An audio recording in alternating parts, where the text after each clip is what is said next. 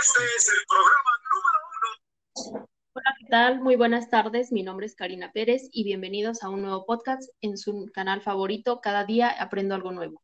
El día de hoy tendremos a dos invitadas especiales, Brisa Garfias y Paola Medina, estudiantes de Ingeniería Bioquímica del Tecnológico Nacional de México, Campus Ciudad Hidalgo.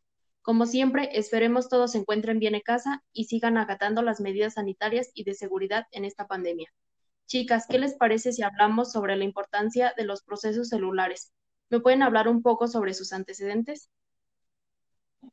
Hola, hola a todos, soy Brisa. Claro que sí, mira, la teoría celular tiene sus antecedentes en una larga historia de estudios sobre la vida que comenzaron en las civilizaciones antiguas. Sin embargo, pues recién en la invención del microscopio se pudieron observar las células vegetales en el siglo XVII como se hizo, la como hizo el biólogo italiano Marcello Malfigli. Hola, soy Paola. Sí, así fue entonces que comenzó el debate respecto a qué eran exactamente las estructuras y más tarde el inglés Robert Hood lo bautizó como celulare, de latín celda, a partir de sus observaciones de cortes de corcho. A ver, pero yo, yo sé que Anton van Leeuwenhoek es considerado el padre de la microbiología y que éste comenzó a emplear diversos microscopios de su propia autoría para poder observar la calidad de las telas que comerciaba, pero luego se abocó a la observación de otras sustancias. Exacto, Cari. Van Leeuwenhoek fue el primero en observar bacterias, protozoarios y los propios espermatozoides y de esta manera también dio los primeros golpes a la teoría imperante respecto a la generación espontánea de la vida, pero también hay otros científicos que aportaron a la investigación. Entonces, los principios que rigen la teoría celular son, a grosso modo, los mismos de la biología moderna. Esto aplica la distinción entre lo viva y lo inerte. La materia viva es capaz de metabolizar, nutrirse y autoperpetuarse, reproducirse, para lo cual deben de contar con las estructuras necesarias presentes en el interior de la célula. Sí, otro principio importante es el de la herencia, la transmisión de información biológica a los descendientes permite la presencia de la, persistencia de una especie. Este proceso también depende de importantes estructuras celulares, como es el núcleo celular, donde está contenido el ADN de una especie entera. Entonces, las células se juntan en los organismos multicelulares para formar tejidos, que son estructuras mayores y homogéneas de las células del mismo tipo, que al hacerlo obedecen a criterios de diversificación importantes, como son los que separan las células nerviosas, musculares, hepáticas, entre otras, ¿no? Saben que hay tres postulados de la teoría celular. ¿Podrían compartirnos lo que saben acerca de ellos? Claro que sí. El primer postulado es sobre todo los seres vivos vivientes que están compuestos por células. Por lo tanto, estas son la unidad mínima funcional de la vida en sus distintos niveles de complejidad estructural. Una célula basta para construir un organismo unicelular, pero muchas células pueden organizarse en colonias o en un mismo organismo multicelular y es único, diversificando sus funciones y alcanzando un margen de interdependencia muy elevado.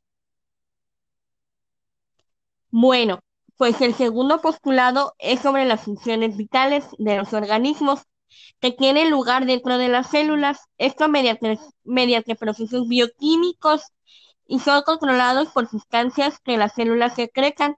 Cada célula opera como un sistema abierto único que intercambia materia y energía con su entorno de manera controlada. Además, en cada célula de un organismo se dan las mismas funciones vitales que en un organismo entero como lo podrían ser y lo son nacimiento, crecimiento, reproducción y por último la muerte.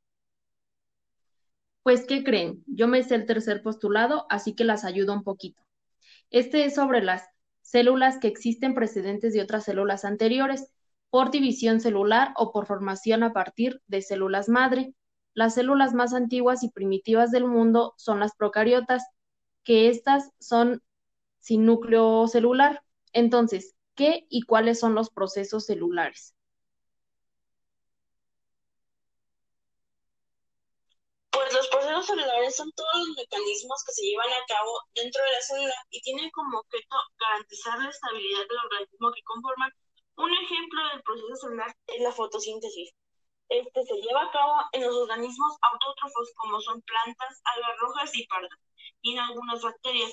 La fotosíntesis es una reacción que ocurre en los cloroplastos, un organulo presente en las células vegetales, y pues gracias a este proceso se crean hidratos de carbono, específicamente la glucosa, la cual es necesaria para que los organismos autótrofos crezcan.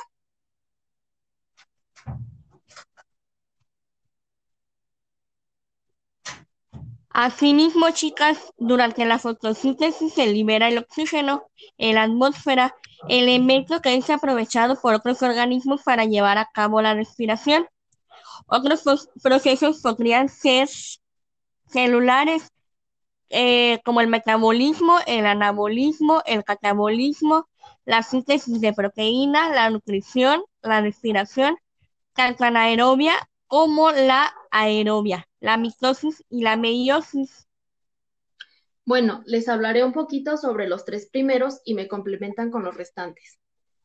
El metabolismo es un conjunto de reacciones químicas que se dan dentro del organismo y estas tienen como objetivo sintetizar o degradar sustancias. En otras palabras, las reacciones metabólicas crean o destruyen. El metabolismo inicia a nivel celular, puesto que es aquí en donde se desencadenan las primeras reacciones que sustentan la vida de un organismo.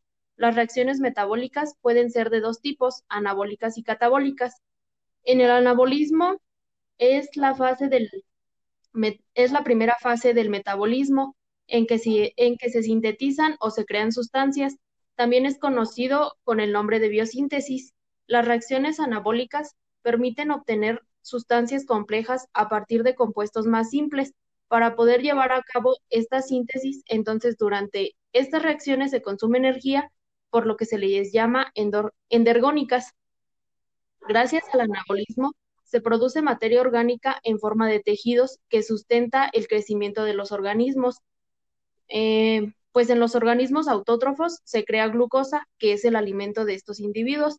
Además, tanto en los organismos autótrofos como en los heterótrofos, se crean moléculas que permiten almacenar energía. Por ejemplo, las plantas producen almidón, mientras que los animales producen glucógeno.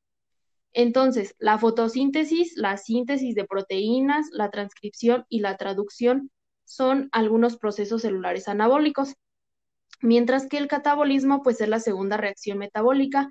Estas reacciones pues son de degradación. Esto quiere decir que destruyen las moléculas. Esto se hace con el objetivo de liberar energía. Por este motivo, las reacciones catabólicas son exergónicas. Las moléculas con mayor cantidad de energía son las de glucosa. Es por esto que el organismo a menudo recurre a la degradación de este hidrato para generar energía que le permita al organismo funcionar de manera adecuada.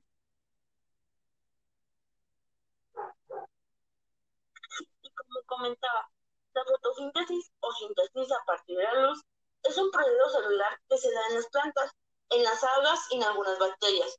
Este proceso consta de dos fases, una luminosa y una oscura. En la fase luminosa interviene la clorofila, que es un pigmento verde presente en las células vegetales y moléculas de agua. Lo que sucede es que la energía luminosa es captada por la clorofila y se transforma en energía química. En la clorofila se da un proceso llamado excitación, que hace que este pigmento pierda un electrón. Para recuperar el electrón perdido, la clorofila rompe una molécula de agua, toma el elemento necesario y lo demás se libera. En la fase oscura intervienen moléculas de carbono, moléculas de agua y la energía química que se almacenó en la fase luminosa. En esta etapa, el hidrógeno procedente del agua se une al dióxido de carbono gracias a la energía química. El resultado de esta reacción es un hidrato de carbono llamado glucosa.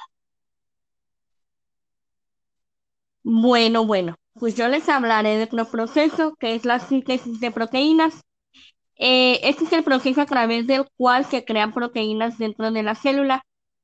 Se trata de un ciclo en el que interviene el ácido desoxirribonucleico, mejor llamado ADN, y el ácido ribonucleico ARN, y las proteínas, el ADN y el ARN, y se sintetizan de una, por una serie de proteínas. Esas proteínas serán las descendientes del, de la síntesis del ADN, y así comienza el ciclo nuevamente. Por otro lado, también está la síntesis de nutrición. La nutrición es el proceso a través del cual la célula ingiere materia orgánica. Dicha materia permite que la célula se regenere, crezca y tenga la materia prima necesaria para las demás reacciones químicas y que se, que se deban llevar a cabo en ella. Está también la mitosis. La mitosis es un proceso que consiste en la duplicación del núcleo de la célula. Esta consta de cuatro fases, profase, metafase, anafase y telofase.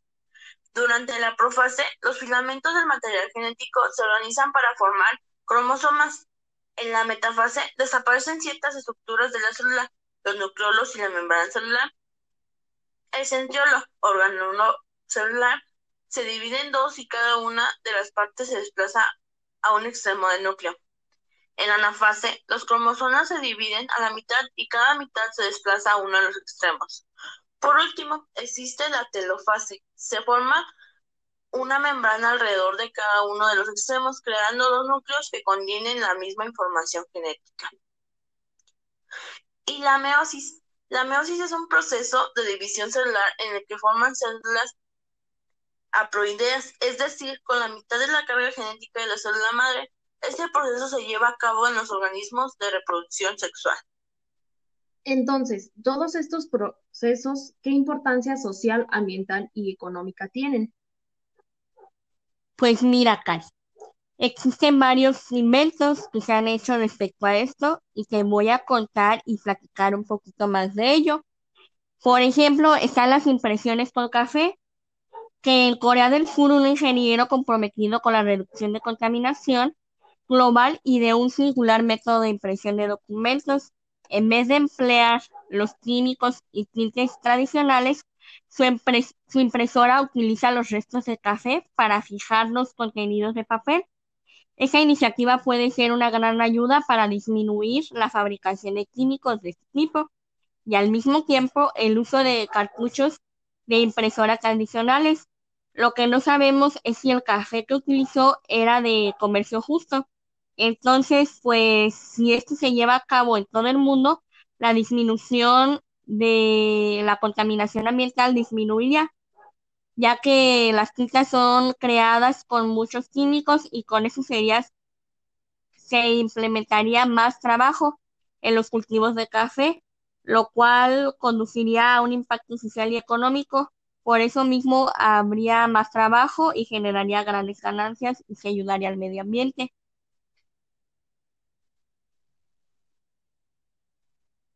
Por otro lado, se encuentra el cigarrillo o semilla.